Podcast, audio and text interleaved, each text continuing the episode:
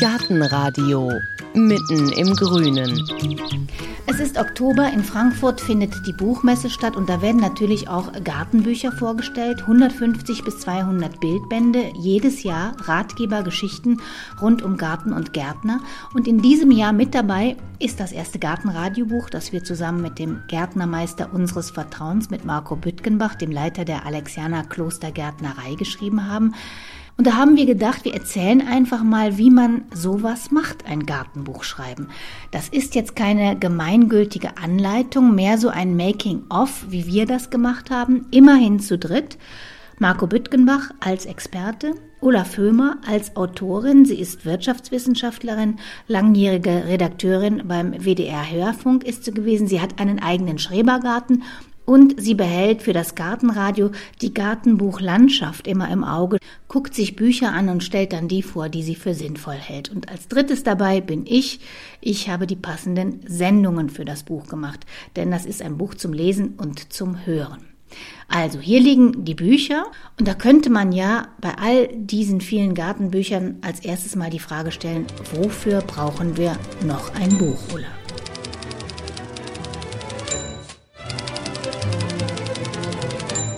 Eigentlich kann man das ja alles wunderbar nachhören im Gartenradio, was in dem Buch steht. Ähm, deswegen braucht man dieses altertümliche Medium Buch bestimmt nicht mehr. Andererseits sind da schöne Bilder drin. Es ist kompakt. Man kann es in die Hosentasche stecken, weil es sehr klein ist.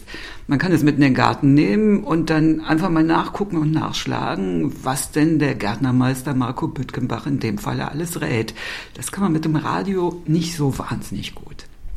Also Erfahrung für die Hosentasche oder für die Latzhose im Garten, Marco. Was wolltest du denn an Erfahrungen weitergeben? Was war dir wichtig zu sagen, Leute, achtet doch mal hier und da drauf? Ja, ich mache mal einen kleinen Sprung. Als ich das erste Kochbuch in meinem Leben gelesen habe, da habe ich das aufgemacht, das Kochbuch aufgeschlagen und da stand dann, da musste man irgendwas blanchieren. Dann denke ich mir, klasse, jetzt bekomme ich ein Kochbuch in die Hand gedrückt das erste Wort, was da drin steht, verstehe ich schon nicht. Oder Mehlschwitze. Als 18-Jähriger, klasse, Mehlschwitze, gehe ich in die Sauna, was mache ich damit? Ne?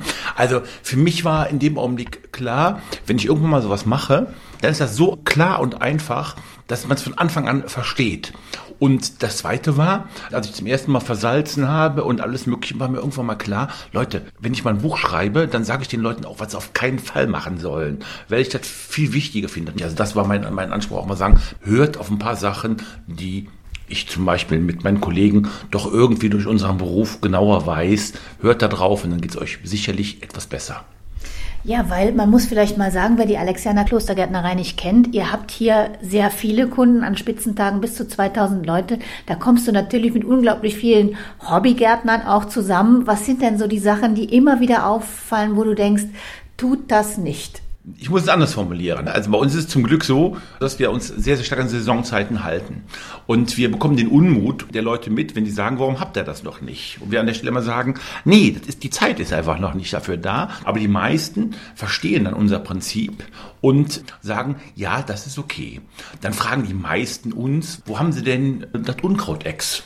wo wir sagen, nee Leute, haben wir nicht mehr, was machen wir nicht? Oder die Leute fragen, kann man das schneiden? Ne? Ja? Die fragen nicht, Mensch, ist es nötig, das zu schneiden, sondern denen geht es um den Vorgang des Schnitts an sich.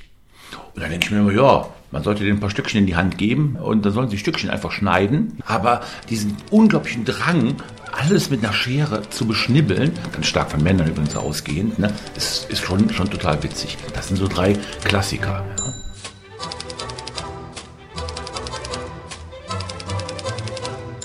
Also was entstehen sollte, die Richtung jedenfalls war da.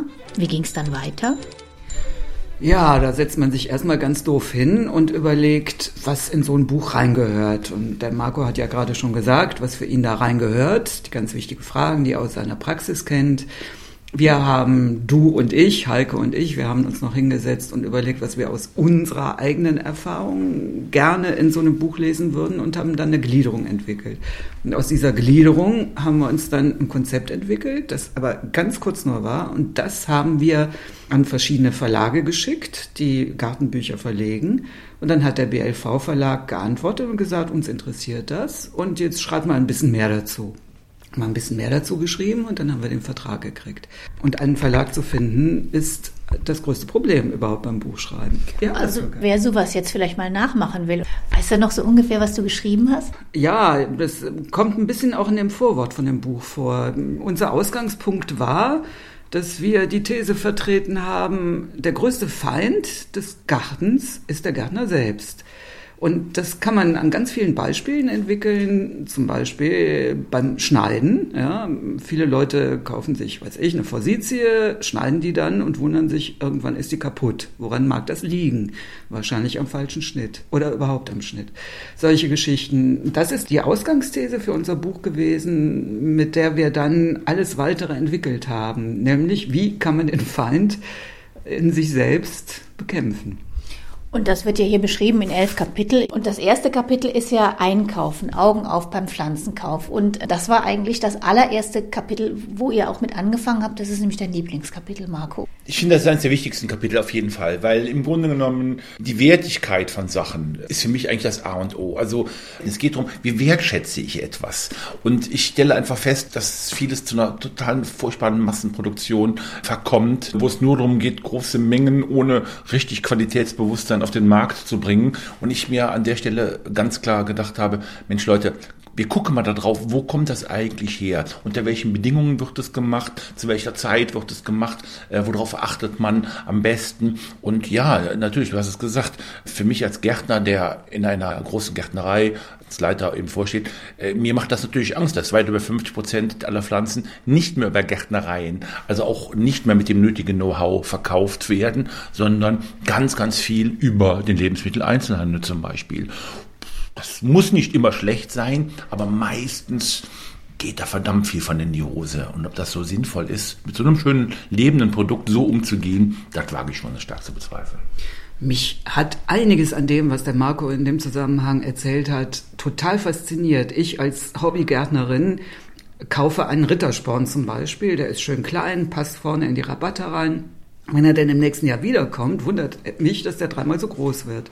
Und durch das, was der Marco erzählt hat, habe ich erst verstanden, woran das liegt. Nämlich, dass die so in die Töpfe gesetzt werden, viele Pflanzen so in die Töpfe gesetzt werden, dass sie klein bleiben, weil das für die Logistik wichtig ist. Die, in die LKW passen halt mehr kleine Töpfe rein als große Töpfe und deswegen werden viele kleine Töpfe verkauft. Wie das dann hinterher beim Gärtner aussieht, spielt für den Pflanzenhersteller, für den Erzeuger dieses Produktes überhaupt keine Rolle.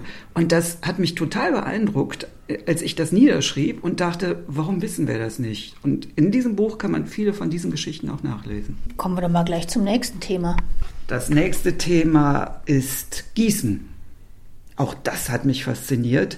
Ich denke immer, man muss alles möglichst gut gießen, damit es gedeiht. In diesem Sommer war das erst recht ein Problem. Von April bis äh, zum späten September hat es kaum geregnet hier im Rheinland.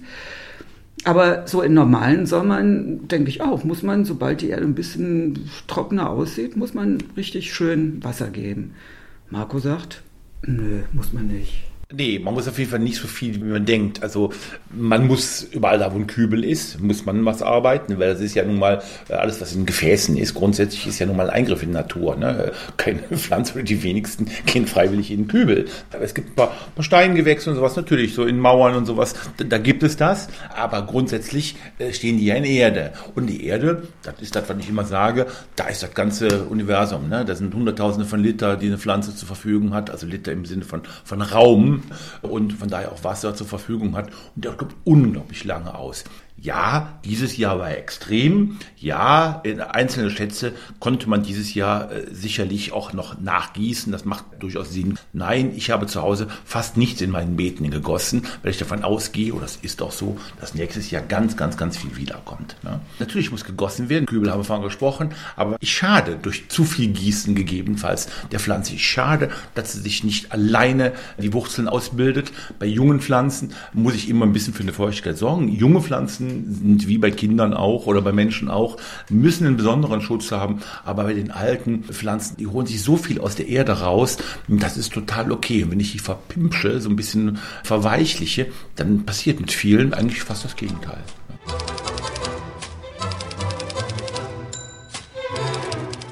Ja, und wie ging es dann aber ganz praktisch weiter? Auf der einen Seite Marco als Experte und auf der anderen Seite Ulla, die das Ganze schreiben sollte.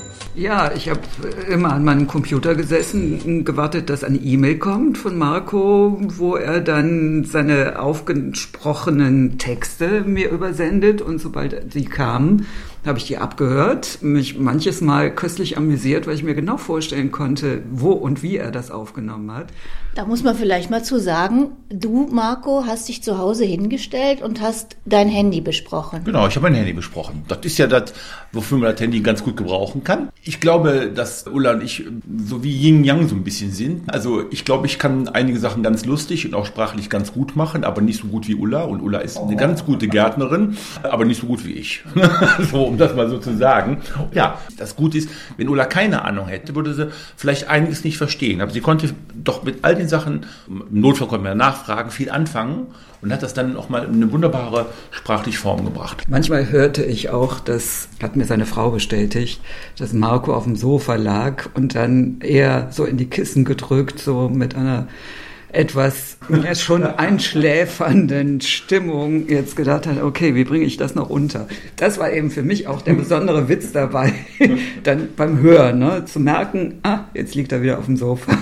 Ja, ja, stimmt ja. Ich habe das meiste auf dem Sofa besprochen, das ist richtig. Ne? Ja. Gut, dann habe ich das eben abgehört und in eine Form gebracht und so bei einzelnen Aspekten, wo ich dachte, ach, da könnte man noch das eine oder andere Faktum dazusetzen, habe ich das noch recherchiert und dann halt geschrieben. Und diese Form ist ja sehr stark gegliedert. Es gibt eine Frage und es gibt eine Antwort und es gibt immer ein sehr zugespitztes Zitat vom Gärtnermeister Marco Büttgenbach dazu, der das wirklich immer auf den Punkt bringen kann. Also mir gefällt am besten der allerletzte Satz von ihm, das Gras wächst nicht schneller, wenn man daran zieht.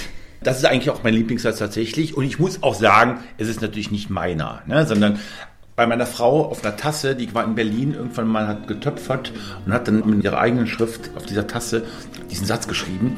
Und der zieht sich bei uns komplett durch. Wenn es über das Gärtnern geht, aber über ganz, ganz viele Sachen. Ne? Ich könnte einen alten Simon Garfunkel-Song zitieren, Slow down, you move too fast. Slow down, you move too fast. You got to make the morning last. Just kicking down the cobblestones. Looking for fun and feeling. Feeling Groovy. Es geht nicht darum, wie ein Wilder durch die Welt zu rennen, sondern schön langsam was entdecken. Und Gärtnern ist Entdeckung der Langsamkeit. Das ist so ein anderes schönes Buch, ein Buchtitel, aber auch der passt. Ich liebe diesen Satz, weil er ganz, ganz viel ausdrückt. Zu viel, zu schnell, das war ja immer wieder ein Thema, zu viel, zu schnell, das sind die großen Fehler, die gemacht werden. Vieles geht von alleine und pushen kann ich es nicht. Das ist auch der wichtigste Satz eigentlich. Wenn wir schon so weit sind, ist auch der wichtigste Satz oder einer der wichtigen Sätze fürs Leben. Slow down, you move too fast. You got to make the morning last. Just kicking down the cobblestones. Looking for fun and feeling groovy. Ein anderer Satz, der mir auch richtig gut gefällt, ist, die Schere ist der größte Feind der Pflanze. Ja, und äh, früher haben wir noch gesagt, als ich auf der Meisterschule war, und die Floristin, die die Schere trägt. Ne? Das war doch damals. Die Gärtner waren meistens die Männer und Floristinnen waren die Frauen. Heute hat sich das verändert. Und dann hat man gesagt, Vorsicht, der größte Schädling ist die Floristin. Wenn die irgendwas sieht, was sie meint, in irgendeiner Form dekorieren zu können, dann schneidet die das und dann ist dir auch egal wo. Aber tatsächlich ist die Schere der größte Feind. Dummerweise weiß ich gar nicht, ob das so klar ist. Die Schere ist eins der wichtigsten Sachen, die man braucht. Also eine gute Rosenschere ist der verlängerte Finger. Und der Spaten ist die verlängerte Hand, um diese beiden Begriffe zu nehmen. Aber man braucht eine Rosenschere nicht, um da permanent zu korrigieren und den Quatsch und sowas zu machen. Man braucht den, um kranke Teile abzuschneiden, abgebrochene Teile, immer mit einem sauberen Schnitt, ein bisschen mal zu korrigieren in einzelnen Bereichen. So, dafür braucht man das. Auch zum Ernten natürlich. Es muss eine scharfe, gute Schere sein, die nicht quetscht, sonst habe ich Verletzung. Eine Schere ist wichtig, aber im richtigen Augenblick angewendet. Man merkt aber schon, wenn ihr jetzt anfangt zu erzählen, jedes einzelne Thema ist ja so ein Riesenkosmos. Das Buch jetzt hier, das ich in der Hand habe, das ist relativ dünn. Also das sind 127 Seiten, komprimiert alles drin. War es schwerer, was reinzuschreiben oder schwerer, was wegzulassen? was wegzulassen. Man kann ja zu jedem Thema ganze Buchreihen schreiben. Das war aber von Anfang an ja nie unser Anliegen. Wir wollten kurze, knappe Informationen, möglichst unterhaltsam dargeboten. Man muss mal sagen, Ratgeber in Sachen Garten gibt's ja wie Sand am Meer. Und wir wussten, dass wir keine Chance haben, wenn wir einen ganz klassischen Ratgeber nochmal schreiben. Da hatten wir gar keine Lust zu, ne? sondern unser Interesse war, was Kleines, kompaktes, zugespitztes, mit einer großen Prise Ironie und Humor zu verfassen. Weil, das haben wir vielleicht auch noch nie erwähnt, unser Gärtnermeister Marco hat ja auch mal Theaterwissenschaften studiert. Ihr habt ja auch ganz viele Mitarbeiter hier in der Alexianer Klostergärtnerei mit einer psychischen Behinderung und mit denen spielst du Theater. Da kommen natürlich auch Gärten vor. Du hast ja ein Gefühl für Dialoge, für Situationen. Hast du aus diesen Theaterspielen auch nochmal wieder Sachen rausgezogen? Eigentlich umgekehrt. Was ich rausziehe, ist für das Theater Sachen, die ich hier in der Gärtnerei erlebe. Also ich finde, wir leben ja von Kunden, das ist so, aber Kunden sind auch witzig. Ich mache auch mit zum Beispiel ein Theaterstück mit den Leuten, wo es um Kassensituationen geht. Also es ist ja bizarr. In der Gärtnerei gibt es ja so zwei extreme Höhepunkttage. Also der ganz große Höhepunkt ist dieser ganze Mai, wo wir hier auf unserem Parkplatz ja eben hunderte von Autos haben und Deutschland hyperventiliert ja, wenn es an der Kasse steht, wenn es keinen Parkplatz hat. Ne? Und ich stelle halt fest, wie die Leute drauf sind, wenn die kommen. Und wenn man denen gut entgegengeht, ich habe das Gefühl, unsere Kunden nach den vielen Jahren, die akzeptieren, dass wenn man Muttertag hier in die Gärtnerei kommt, einfach verdammt lange gegebenenfalls an so Kassen steht. Wir tun alles, wir besetzen alle Kassen, aber es ist nun mal so, wenn dann 200 Leute gleichzeitig bezahlen wollen, dauert es. Das ist, was ich mit Theater so erlebe, das Verhalten der Leute, Einkauf, das ist schon, schon bizarr. Ne?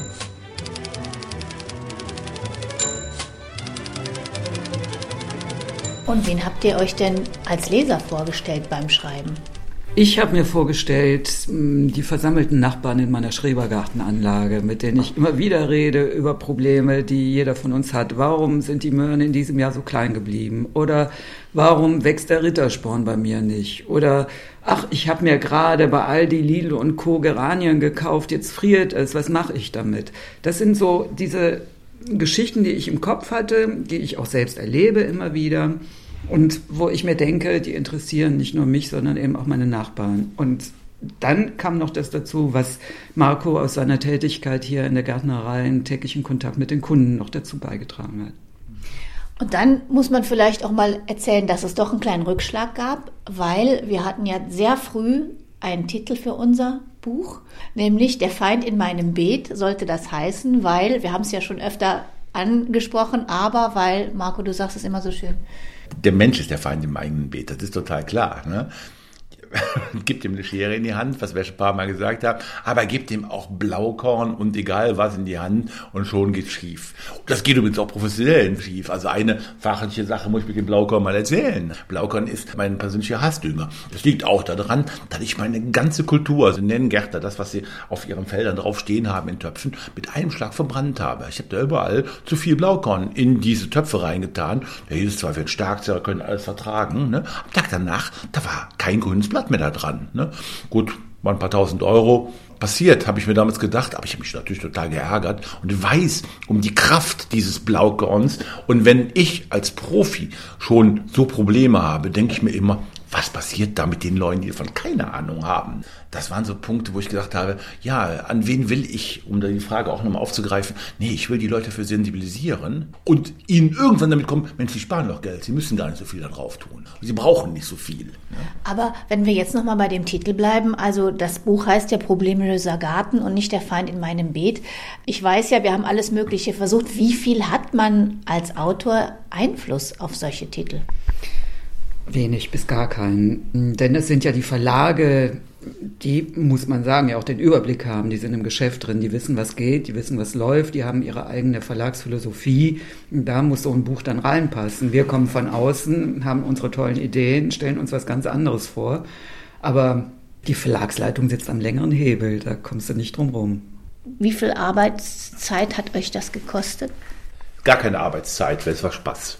Ja, er hat recht. Ich habe wahnsinnig viel dabei gelernt. Es hat mir Spaß gemacht und ich bin hochzufrieden mit dem, was da rausgekommen ist. Wenn man fragt, wie viel man mit dem Spaß verbracht hat, dann waren es schon viele Stunden, ne? weil das war der eine Punkt, war ja logischerweise das, das Sprechen und dann habe ich mir schon Gedanken gemacht, obwohl ich äh, viele Sachen natürlich so erstmal raushaue, aber ich muss natürlich schon auch gucken, wenn ich oder sowas zuschicke, dass das nicht nur Quatsch ist. Sonst heißt es irgendwann aus dem Marco kommt nur Quatsch raus, nicht nur beim Schnitt kommt nur Quatsch raus. Ich bin auch vorsichtig genug, ich weiß auch sehr gut, wo ich wenig Ahnung von habe. Das ist jetzt nicht so, dass ich da groß habe rüberkommen lassen, ja, wo ich nicht so stark bin. Da gibt es genug Sachen also mit Obstschnitt und sowas, das ist alles nicht meine Stärke. Da halte ich mich eher zurück und dann sagen wir auch, Mensch, da müssen wir nachfragen. Oder wir haben ja auch als Quelle immer wieder diese wunderbaren Sendungen gehabt, weil wir haben einzelne Spitzenleute dabei, die richtig Ahnung davon haben. Da hat dann Ulla dann ganz viel alleine daraus geholt. Natürlich, dann haben wir uns halt immer auch getroffen, weil nicht alles, was ich darauf gesprochen habe, ist immer total klar gewesen. Also das meiste ging sehr gut, aber man musste natürlich auch immer wieder gegenlesen, Korrektur lesen, ein paar Sachen. Wir gucken immer über Fachleute. Ich habe zwei, drei Gärtnern immer wieder das gegeben, sagen, guckt mal dazwischen und könnte damit klarkommen. Also das ist schon natürlich Arbeit, wenn man es als Arbeit titulieren will, aber überschaubar, weil es einfach Spaß gemacht hat.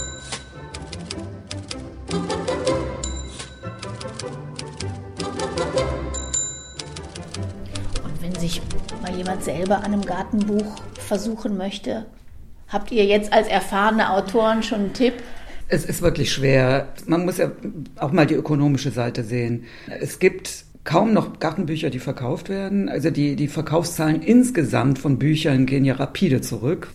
Heute liest man im Internet, es gibt wunderbare Blogs, es gibt wunderbare Podcast-Sendungen im Internet. Dazu braucht man keine Bücher mehr.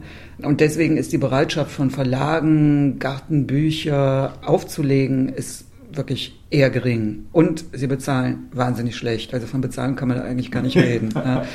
So, dass ich eher davon abraten würde, diesen Weg zu gehen. Wir haben es gemacht, weil wir das in Zusammenarbeit mit dem Gartenradio publizieren wollten, weil es uns Spaß gemacht hat, weil wir unser Geld anderswoher kriegen und nicht davon leben müssen.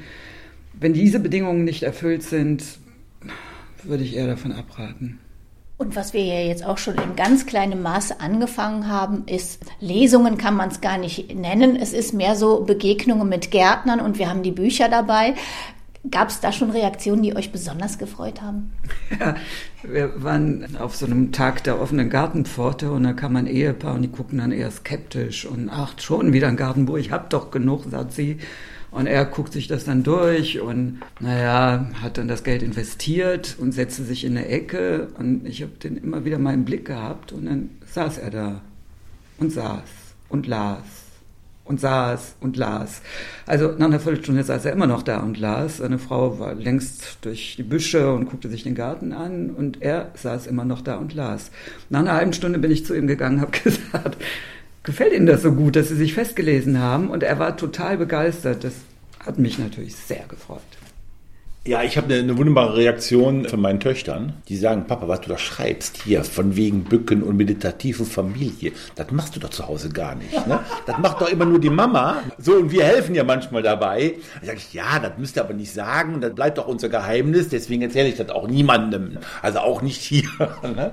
Natürlich wissen wir, dass gute Feedback bekommen, die den natürlichen Garten mögen, die nicht das quadratisch praktisch gut lieben, sondern dass man einfach sagt, Mensch, das ist was Natürliches. Bei uns in der Gärtnerei sage ich immer, wir sprechen die nicht die von der Ladies Night ein, ne, wo man nachts mit Sekt in der Gärtnerei irgendeinen Empfang hat, sondern wir möchten einfach eine ehrliche, leckere, nette Pflanze anbieten. Und so ist das Buch auch. Wir möchten einfach Menschen hier ansprechen, die Spaß daran haben, das zu machen. Und da bekomme ich echt, die lesen das und finden das total klasse. Meine Töchter oder Freundinnen auch meiner Töchter, die lasen das Vorwort und sagten, total schön, das macht absolut Spaß. Das lädt ein zum Lesen.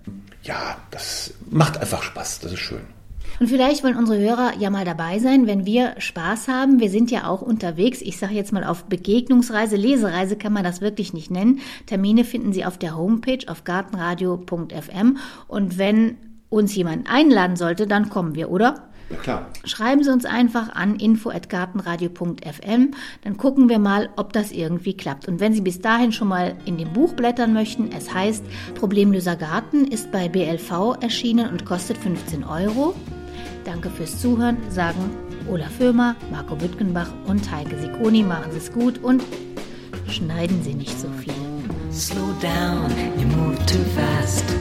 You got to make the morning last. Just kicking down the cobblestones, looking for fun and Feeling groovy.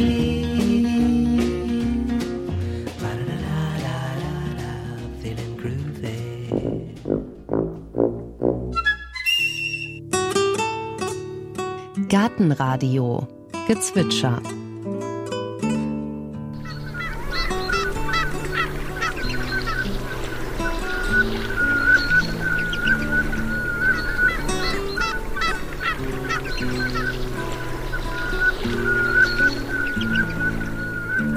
Das war die Samtente. Gartenradio Ausblick. In der nächsten Folge hören Sie Blüten für Genießer. In Brandenburg hat eine ehemalige Krankenschwester einen essbaren Blütengarten angelegt. Dort entwickelt sie seit 20 Jahren neue Rezepte. Vom Rosensirup über die Hibiskustorte bis zum Lavendelkrustenbrot. Jetzt im Herbst sind es die ungewöhnlichen Aromen von Eisbegonien, Astern und Dahlien, die für sinnlichen Genuss im Garten und auf dem Teller sorgen. Ich finde immer, Dahlien schmecken ja so ein bisschen nach Erde, nach Herbst, nach Wald. Also die haben schon eine etwas herbe Note. Manche sagen auch so ein ganz bisschen wie, ja, wie Pilz, wie feuchte Erde, aber sehr angenehm. Also es passt toll zu Fisch, passt toll zu Kartoffeln. Und was auch gut ist, wenn Sie jetzt zum Beispiel rote Dahlienblüten haben und Kartoffelrösti machen, Dahlien verlieren nicht ihre Farbe. Also wenn Sie die dann mit unterrühren und anbraten, hat man durchaus nachher noch rote Dahlienblüten.